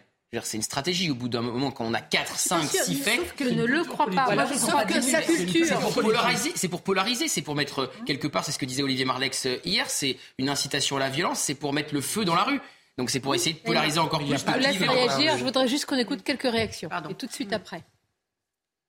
Ça fait une semaine que dure euh, cette euh, escalade verbale qui, je crois, a atteint peut-être aujourd'hui son, son apogée. Il faut ici défendre euh, avec euh, conviction, avec passion, parfois avec colère, ce à quoi l'on croit, mais jamais avec des mots qui peuvent blesser ou heurter. Les mots que nous avons entendus appellent très clairement des excuses de la part de notre collègue, mais ça ne peut pas suffire. Ça appelle aussi évidemment une sanction. Il y a une escalade qui euh, devient insupportable. Nous, nous donnons une image pathétique. Contre lui pas tomber sous le coup de l'injure. Bah, toutes, les oppositions sont contre, là, justement. Et, fille, elle est justement, elle, est, c'est l'arroseur, encore une fois, euh, arrosé. Moi, je voudrais juste rappeler qu'en fait, c'est une stratégie où, comme vous disiez tout à l'heure, Sonia, c'est en eux. Parce que rappelez-vous, Mélenchon, qu'est-ce qu'il dit C'est une, culture politique. C'est une inculture politique. Parce que Mélenchon, c'est ce qu'il a toujours dit? Il a dit, il a dit, il faut chercher, ce qu'on veut, c'est le chaos. Il hmm. faut aller chercher la colère mais en fait, ils se mettent jamais dans une posture de pouvoir gouverner. Parce que c'est tellement Mais facile ils veulent pas d'aller ça. chercher la Non, colère. mais ils- Ils ils ne veulent pas ça. Mais qui reprend Est-ce que, est que les Français sont aussi euh, vulgaires, grossiers Non. Non, bah, j'espère Non. j'espère que par contre, juste, juste quand même pour dire, il ferait mieux de s'inspirer de ce qui se passe aujourd'hui dans les mobilisations. Ben voilà. C'est une ambiance Exactement. festive, il y a de la revendication, il y a du fond, parce que nous on travaille les dossiers. Et je me demande même d'ailleurs si on connaît pas mieux le dossier des retraites que nos représentants à l'Assemblée nationale. Euh, là, en plus, il a de la chance, là, celui qui s'est exprimé en, en disant assassin, parce que normalement il tombait sous le coup de l'injure publique. Hein. Euh, bon, évidemment, dans l'immunité parlementaire, donc comme ça c'est réglé. Mais euh, je, je crois que là, franchement, c'est un très mauvais exemple. Et il ferait mieux de s'inspirer justement des contestataires et du dialogue de fond qui se passe aujourd'hui dans la société, plutôt que de se lancer des invectives, des punchlines qui servent absolument à rien et qui desservent d'ailleurs la sphère politique. Et c'est pas comme ça qu'on va renouer le lien entre le citoyen et la représentativité Le nationale. On va en parler, une courte pause, parce que les milliers d'amendements, même s'ils ont retiré à 1000 1000 amendements. amendements, Il en on reste va arriver 14 à 000. l'article 7. Voilà, Il en reste 14 000 à étudier. C'est pas possible. Mais l'index de la salade. Non, mais vous vous rendez Pardon compte ce qu'elle vous a dit, euh, Rousseau Ah. L'index de la salade Oui, mais oui, l'index de la salade. Sérieux, on n'a pas oui, élu oui, des si, gens si, comme ça qui le Bah, n'importe quoi. Pardon, il y a une chose sur l'obstruction. Euh, c'est pas c'est pas la même chose là. Sur, je mets pas sur le même plan les insultes et le Oui, mais les amendements, évidemment. Même Mais les le gouvernement, euh, pardon, il empêche, empêche le débat. le débat, c'est ça. Nous, on attend des débats, des arguments. Eh ben, vous allez on a envie même d'y ici. participer. On va et vous allez y participer. La pause. La pause. La suite de vos débats Midi News, mais tout d'abord les titres, Audrey Berthaud. Le Mediator, ce euh, médicament prescrit contre le traitement du diabète, mais également euh, comme coup de fin, est de nouveau au cœur euh, des débats. Les laboratoires Servier sont jugés en appel depuis début janvier. L'audition d'Irène Frachon, la pneumologue qui avait révélé l'ampleur du scandale, s'est tenue aujourd'hui. Elle s'est exprimée au nom des victimes et a insisté sur le devoir de la justice de rassurer les consommateurs vis-à-vis de la sécurité sanitaire. Le Parlement européen vote la fin des moteurs thermiques en 2035. Un vote final avait lieu aujourd'hui. La vente de véhicules neufs à moteur thermique sera donc terminée dans 12 ans exactement. Un texte emblématique pour les objectifs climatiques européens. Enfin, à l'occasion de la Saint-Valentin, l'artiste de rue Banksy a dévoilé une nouvelle œuvre. Regardez, une œuvre qui semble mettre en avant le thème des violences conjugales. Elle a été euh, peinte sur un bâtiment dans le sud-est de euh, l'Angleterre. On y voit une femme au foyer défigurée par un œil au beurre noir et une dent cassée, tandis que les jambes d'un homme dépassent d'un congélateur. Voilà pour les titres. Est-ce une stratégie assumée de la part de la France insoumise, la stratégie du bruit et de la fureur, comme l'avait d'ailleurs théorisé euh, Jean-Luc Mélenchon Moi, la question aussi qui m'interpelle, euh, parce que c'est vrai qu'on a connu dans notre histoire quand même un Parlement éruptif, c'est vrai, avec euh, d'autres figures. Oui. Jaurès, euh, Clémenceau, Il y a toujours eu de l'animation même au sein de si- Même l'émission. dans les années 80, entre le- la droite autre et la gauche au pouvoir, c'était bien. Ah oui, oui, oui. oui. Il y a eu des dérapages, euh, Ouais, Il y a aussi des belles joutes verbales. Oui. Mais c'est ça, moi, qui me choque, en fait. C'est que je trouve qu'il y a une crise hein, de l'intelligence, il y a une crise intellectuelle. Non, mais vraiment, parce que ça n'est pas à la hauteur de ce qu'on attend des élus. Il y a toujours eu des joutes verbales, comme tout le monde le rappelait. Mais à cette hauteur, pour moi, c'est une tactique. Et puis, soyons honnêtes, ce député hein, a euh, présenté ses excuses à plate couture. Certes, il n'y a pas eu de oui, mais, mais suite au tollé que ça a provoqué. D'accord, hein. mais il a présenté ses excuses sans oui, mais. Il y a une chose, Sonia.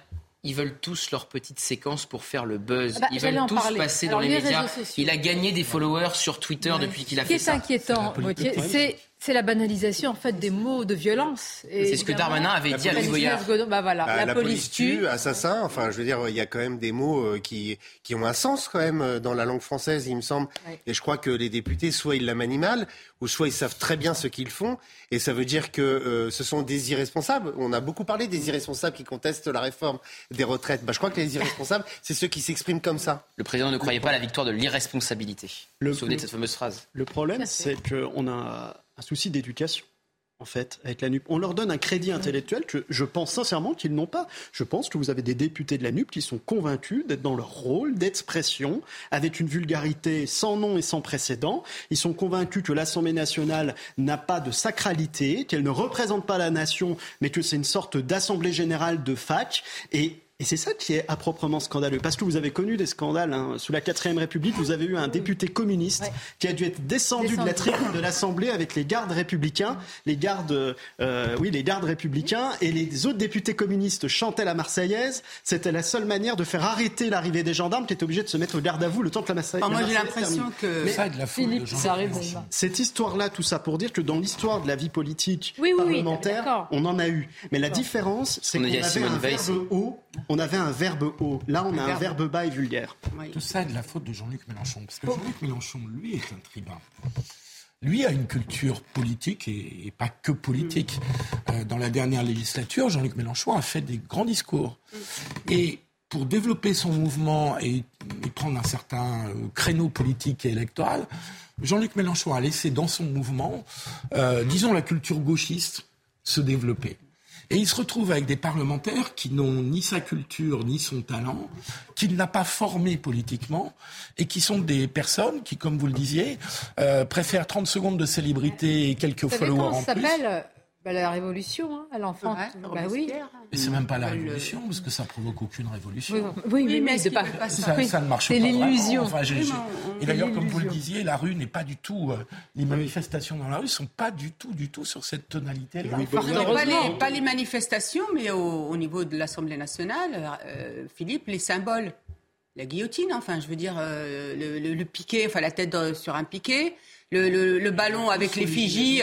Euh, oui, mais on a, on a ce sentiment-là qui prend ce symbole-là. C'est le député. Oui, non, je parlais de la, oui, évidemment, je parlais des députés et les filles. Mais moi, ce que j'ai l'impression vraiment, et les filles, l'image qu'elles donnent, c'est la course à celui qui sera le plus débraillé, le plus vulgaire, le plus grossier, le, excusez-moi de le dire comme ça, le plus crade, en fait. Et j'ai vraiment ce sentiment-là. Si, rappelez-vous, quand ils sont arrivés quand même à l'Assemblée nationale, en, en, sandales ou en short, ou alors en... Oui, attendez, moi j'ai peur que ça... Ben, non, mais moi je suis désolée, mais à un moment, l'Assemblée euh, nationale, c'est aussi les codes socioculturels, c'est aussi la, la, maison du peuple, le peuple qu'on respecte, c'est que des codes culturels. Et qui, lui, même quand il n'a pas les moyens, fait tout pour euh, s'habiller correctement le dimanche. Exactement. Ce qui choque, c'est que ça clive un peu plus la société. On parle d'ensauvagement permanent. Et on a quoi comme exemple des gens qui ne sont même pas capable de se servir du verbe. Il n'y a pas suffisamment de mots dans le dictionnaire français pour exprimer son désaccord, ses divergences. Alors là, il a affiché les mots. Il a dit imposteur fait long. mais attendez, nous, on est éditorialiste. On passe notre temps à donner notre opinion. Qu'on apprécie ou pas. Est-ce qu'on insulte Est-ce qu'on invective à tout va? Je ne crois pas. Donc oui, c'est une question d'éducation et de tactique politique. on a posé. Est-ce qu'ils sont tous d'accord entre J'ai l'impression qu'Alexis ah Corbière, qui est d'une autre. Euh, mais vous avez vu que le reste de la Nupes s'est tout de suite désolidarisé ben pour le coup des propos de ce député Écoutons juste un extrait de l'interview. On, on a essayé de lui poser les questions ce matin. Il y a une part de théâtralisation de beaucoup de choses. C'est-à-dire qu'il y a aussi une passion. Il y a, il y a 500 On est loin de Jaurès et de Clémenceau et d'un débat euh, eh ben il y a quelques eh ben, Figurez-vous ah que non. Alors, Même combat, Monsieur Saint-Toul, Monsieur Clémenceau et Jaurès, j'ai du mal à voir. Ben, alors précisément, on peut s'arrêter deux secondes ah là-dessus. bah, avec plaisir. Euh, relisez, c'est sur le site de Libération, ce que nous dit le président Jean-Louis Debré. Et relisez euh, notamment tous les débats de la Troisième République. Je veux dire une chose, c'était pire. Savez-vous que Jean Jaurès, que vous évoquez, s'est fait casser la figure en descendant de la tribune par des députés de mmh. droite mmh. Savez-vous qu'il y avait une cellule de dégrisement Parce que les députés, c'était surtout des hommes, buvaient et alcoolisaient, allaient dans l'hémicycle et s'invectivaient et se déclaraient des duels à l'épée qui étaient réglés plus loin. En vérité, en vérité, aujourd'hui, les débats sont plus sereins. Quelle est la différence Et plus serein. Exactement. Louis Boyard dit que la police tue. Aurélien Saint-Toul qualifie Olivier Dussopt d'assassin. Thomas Porte, avec une écharpe tricolore, met son pied sur un ballon à l'effigie du même ministre. Sébastien Delogu lance Vous allez tous y passer. Madame Chicurou, si, il dit qu'Elisabeth Borne est un bourreau, mais. Mais c'est mieux. Non, là, vous mélangez beaucoup de choses, Sébastien. Quand ah il dit vous allez tous y passer, il parlait pas y passer, euh, mourir. Il dit vous allez tous y ah, passer à ce genre de problème. La nuance est bienvenue, la précision bah est importante. Bah, parce que la phrase n'a rien à voir. On a appris que le service de protection du ministre Olivier Dussopt a été renforcé. Non mais alors. ah ben ça vous fait sourire non, mais parce quand il y a un parfum de, menace. Non mais parce que là il n'y avait pas de menace. Bon. On ne sent pas très à l'aise. Hein. Je ne pense pas qu'il soit sur la même ligne que ses autres camarades quand même. Mais bon, au final, c'est une autre génération. Oui. Avec une vraie formation politique, parce que... Non, mais il se rend compte qu'il se tire une balle dans le pied et qu'il marque contre leur camp, en réalité. évidemment, et il se rend compte qu'il y a une génération d'élus qui n'a pas de culture politique, si ce n'est celle des âgés. Et puis, je pense que... Aujourd'hui, c'est fait, vous avez allumé la mèche sur les réseaux sociaux, peut-être qu'une partie que qui regardent, qui suivent parfois M. Boyard, pensent que la police tue, pensent qu'on peut dire un ministre assassin, Ah bah, pensent que, pensent que. Jean-Luc Mélenchon a répété que la police tuait pendant sa campagne présidentielle. Ça l'a pas empêché d'être troisième à l'élection présidentielle. Donc au niveau de l'électorat insoumis, ça ne doit pas faire euh, bouger euh, les lignes. hein. Il y avait Il y a d'autres deux motifs de phénomènes. voter Mélenchon. Sous la Troisième République, mais il l'a dit. vous n'aviez pas la vidéo. Ça lui a pas fait perdre des voix. Vous n'aviez pas la vidéo. Et donc les Français voyaient bien moins l'Assemblée nationale qu'aujourd'hui. Le deuxième phénomène, c'est qu'on était moins dans l'invective. Vous pouviez avoir des propos très hauts, de la vulgarité, de la violence. C'est vrai, on a même eu euh, des condamnations parce qu'il y avait des duels qui avaient lieu à l'extérieur. Et je crois que l'un des derniers, c'était Jean-Marie Le Pen qui avait affronté en duel. En lorsqu'il duel était, euh, Gaston de Fer. je Gaston crois, de Fer. Donc vous voyez, il y avait, il y avait une certaine violence, mais il y avait du fond, il y avait un débat de fond. Le problème aujourd'hui, c'est qu'on n'a plus du tout de débat de fond. On a le groupe RN qui a fait un gros travail sur les amendements, mais qui n'arrive pas à les défendre parce que c'est une, une obstruction de LFI.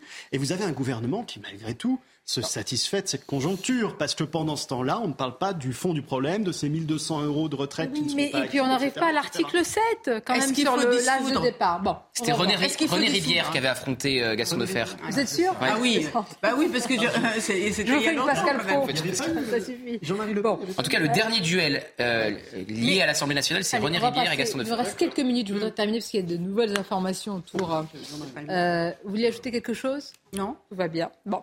Euh, le sujet de Solène Boulan qui va nous récapituler le point sur l'enquête de, de l'accident. Ça sera dans quelques instants. Euh, L'homme est toujours en garde à vue. hein, qui est soupçonné d'être l'un des passagers euh, de la voiture. Donc euh, c'est la preuve aussi que les euh, vérifications prennent du temps. Regardons le sujet. C'est sur cette route qu'ils ont été vus pour la dernière fois. Les deux passagers qui se trouvaient dans la voiture de Pierre Palmade au moment de l'accident sont introuvables. Mais hier, dans la soirée, un homme compose le 17. Il se présente comme l'un des passagers du véhicule. Fortement alcoolisé, l'individu est âgé de 47 ans, alors que les témoins mentionnent deux hommes d'une vingtaine d'années. Interpellé à Montdidier dans la Somme, l'homme a été placé en garde à vue avant d'être auditionné par les enquêteurs. Il s'interroge sur l'intervention d'un tiers avant la perquisition au domicile du comédien, puisqu'aucune trace de stupéfiant n'a été retrouvée.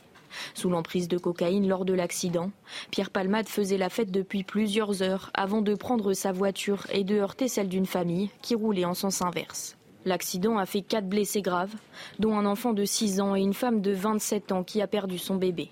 Le comédien de 54 ans est quant à lui hors de danger. Il est visé par une enquête pour blessure et homicide involontaire et en cours jusqu'à 10 ans de prison. Bien, Pierre, on a parlé tout à l'heure de cette euh, mystérieuse euh, intrusion euh, dans la nuit au, domicile, ou en tout cas dans une dépendance à côté du domicile de, Pierre Palmade. C'est vrai que ça interroge. Bon, je me tourne vers vous, Sanis Secondo, vous n'êtes pas là, vous ne parlez pas de l'affaire en elle-même, mais de manière générale, quand il y a autant d'attention médiatique et une enquête, c'est vrai qu'une intrusion, oh, c'est toujours possible. Mais un domicile qui est, qui est gardé, on se dit que la personne soit va chercher des éléments, euh, soit peut effacer certaines, euh, certains éléments, etc. Ça interpelle que ça arrive à ce moment-là. Oui, oui, bien sûr. Après, euh, bon, il faut tout. bien avoir à l'esprit qu'on n'a pas mis euh, 50 policiers autour de la résidence, évidemment, de, de M. Palmade, euh, parce qu'on a quand même euh, beaucoup de travail aujourd'hui euh, qui intéresse notamment euh, les policiers et pas seulement de surveiller euh, la résidence de M. Palmade. Après, évidemment, qu'il y avait peut-être une intention, effectivement, soit de- de- de- d'enlever des éléments qui pourraient être à charge. Bon, euh, la perquisition avait déjà eu lieu, donc je comprends pas- Voilà, pas bien l'intérêt de, de- de l'intrusion euh, dans le domicile. La précision est importante. Je, il nous reste quelques minutes pour cette question. Comprenez-vous l'emballement médiatique? Alors, comme on y participe, puisqu'on en parle, c'est assez euh, cocasse comme question, mais quand même, c'est une personnalité publique. C'est un humoriste, un comédien qui est depuis des années dans le paysage médiatique, artistique euh, des, des Français. Est-ce que c'est un emballement ou est-ce que les questions que l'on pose sur les addictions, sur la sécurité routière, dont on peut souligner par exemple, Philippe Guibert, ça me vient à l'esprit, qu'il y a souvent des campagnes sur l'alcool et la dangerosité de la prise d'alcool, peu sur euh, les stupéfiants et la je vais vous dire pourquoi. Moi, ce que je, quand, quand je m'occupais de communication gouvernementale, voilà. j'ai essayé de, de, de, de, monter des campagnes contre les drogues et je me suis heurté à une vraie résistance qui est due au fait que euh, un certain nombre de gens ne veulent pas de campagne sur des produits qui sont interdits, ce qui est un peu idiot parce que on est dans un cercle vicieux puisque euh, c'est effectivement interdit la cocaïne comme le cannabis et comme les autres drogues, mais elles sont en libre circulation sur notre territoire et la consommation ne fait qu'augmenter. Et puis le deuxième argument, c'est qu'on doit se concentrer, disent les milieux de la santé publique, sur ce qui fait des morts. Et de fait, le tabac et l'alcool font beaucoup plus de morts que les drogues.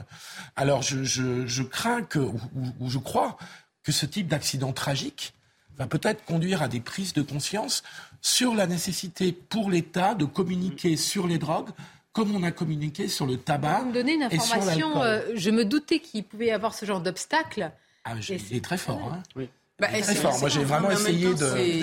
j'ai essayé en tant que DIRCOM de la santé, en tant que directeur du SIG, et, et à chaque fois, on m'a dit il faut se concentrer sur ce qui fait des morts. Parce que les, les, indicateurs du ministère de la Santé sont des indicateurs d'espérance de vie en bonne santé. Exactement. L'OMS impose ce type d'indicateurs. Stanislas Godon Alors, juste pour euh, ajouter, justement, comme quoi il faut vraiment euh, que tout le monde s'y préoccupe et surtout qu'on s'engage pas sur la voie de la légalisation ou de la dépénalisation, notamment du cannabis. Juste un petit rappel. la, non, mais la combinaison, euh, la combinaison entre les stupéfiants, notamment le cannabis et l'alcool, vous multipliez par 10 ou 20, je me rappelle plus le chiffre exact, le risque d'accidentologie. Donc si c'est pour se retrouver avec euh, notamment encore plus de morts sur les routes, eh ben je crois qu'on aura fait un très mauvais pari. D'autre part, la légalisation du cannabis avec un taux de THC, c'est-à-dire la partie psychotrope, euh, qui sera évidemment bien en deçà de ce qui aujourd'hui circule, parce que le cannabis aujourd'hui qui circule, eh ben, c'est un cannabis très très fort avec un taux de THC qui est très très élevé. Donc je vous garantis qu'il y aura un marché noir qui sera évidemment toujours d'actualité, parce que vous, vous doutez bien, les narcotrafiquants, ils vont pas s'asseoir sur les milliards d'euros euh, que génèrent justement ces trafics de stupéfiants. Après, la politique répressive, elle ne doit pas être dissociée d'une politique préventive. Ça, on est bien d'accord. Oui, parce que, notre politique répressive est un échec complet. Elle n'est pas appliquée. Pardon, ah voilà. Parce que tolérance zéro tout à l'heure. Est-ce qu'on a les moyens de l'appliquer On ne fait pas de suivi. on n'a ni les moyens ni les Il n'y a pas cette effective de Je voudrais juste dire que sur la question de la légalisation, de la dépénalisation, il serait bien qu'à un moment donné, on prenne le temps d'un bilan objectif des pays qui ont tenté cette expérience. On sait qu'il y a des échecs, comme les Pays-Bas, mais ah il peut y avoir des réussites. Euh, en Espagne, au Canada, dans certains États américains, et qu'on regarde un petit peu objectivement avec un peu de recul les avantages. Je vais vous dire, il y a un problème dans votre phrase. Ce débat, on ne pourra jamais l'aborder de manière objective. C'est très difficile. non, mais il faut être. Mais, si, on, la passion, si on pouvait déjà c'est un débat interdit en France. oui, non, mais c'est un débat interdit. Il faut aussi qu'il est interdit. Oui. Il faut aussi revenir sur le fait de se dire que l'autre, ça peut être soi. Moi, je voudrais juste ramener ce débat. Ah bah Parce que quand on ne l'a pas vécu, moi, je l'ai vécu au niveau familial. Ma cousine est morte dans d'autres circonstances, il y a 20 ans, à l'âge de 18 ans, dans un accident de voiture. C'est un séisme, c'est un traumatisme pour mm. la famille, les parents qui ne s'en remettent jamais. Donc, simplement la responsabilité. On peut boire, on peut faire ce qu'on veut de sa vie, se droguer, ce que vous voulez mais pas mettre la vie d'autrui en danger. Et il faut plus de prévention. il y a des associations formidables qui font cet effort au sein de l'école parce que les jeunes, c'est mm. l'avenir et c'est à eux aussi qu'il faut apprendre à mieux se conduire et se comporter sur la route. Alors pour rejoindre ce que vient de dire Caroline, c'est extrêmement important. Commençons déjà par une vraie campagne d'information, de sensibilisation partout sur les territoires et très jeunes. Et ceci, euh, malheureusement, n'est pas fait, n'est pas assez fait. Ah notamment sur les quartiers populaires, pour aussi informer, sensibiliser les familles qui voient certaines ah, choses, mais, qui ne savent pas ce que c'est. En qualité de professionnel du droit, pour être amené à, traiter ces questions-là, vous avez beaucoup d'auteurs qui sont surpris. Moi, j'ai des, j'ai des, des jeunes d'auteurs d'actes de délinquance qui sont attrapés le dimanche après-midi à 15 heures en ayant passé une soirée arrosée le samedi soir, qui sont convaincus de ne plus être sous l'emprise des stupéfiants de l'alcool, qui ont un accident de la circulation, qui se font arrêter par les gendarmes et qui sont surpris d'être positifs. Donc oui, la prévention, elle est vitale, parce que derrière, il y a des vies, et on l'oublie trop souvent, et Caroline a bien fait de le rappeler. Mais oui, évidemment, et je crois que c'est le plus important, parce que hum, tout le monde aurait pu se retrouver dans cette bien sûr. voiture. Au moins l'emballement médiatique, s'il peut avoir, s'il peut avoir comme Mais exactement, tout de à poser ces questions Vous avez tellement raison. Il aura ah. du sens et de rappeler quand même ce qui est interdit et ce qui peut provoquer des morts. C'est le plus important. Merci d'avoir participé à ce débat. Merci, c'était un plaisir de vous avoir autour de cette table. Merci à vous. Restez avec nous, je l'espère, si vous le souhaitez. Vos émissions se poursuivent sur CNews. Je vous dis à demain, à midi.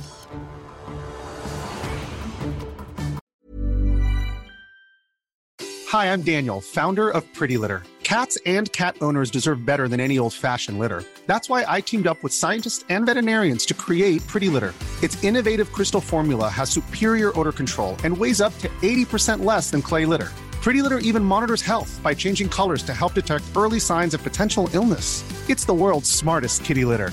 Go to prettylitter.com and use code ACAST for 20% off your first order and a free cat toy. Terms and conditions apply. See site for details.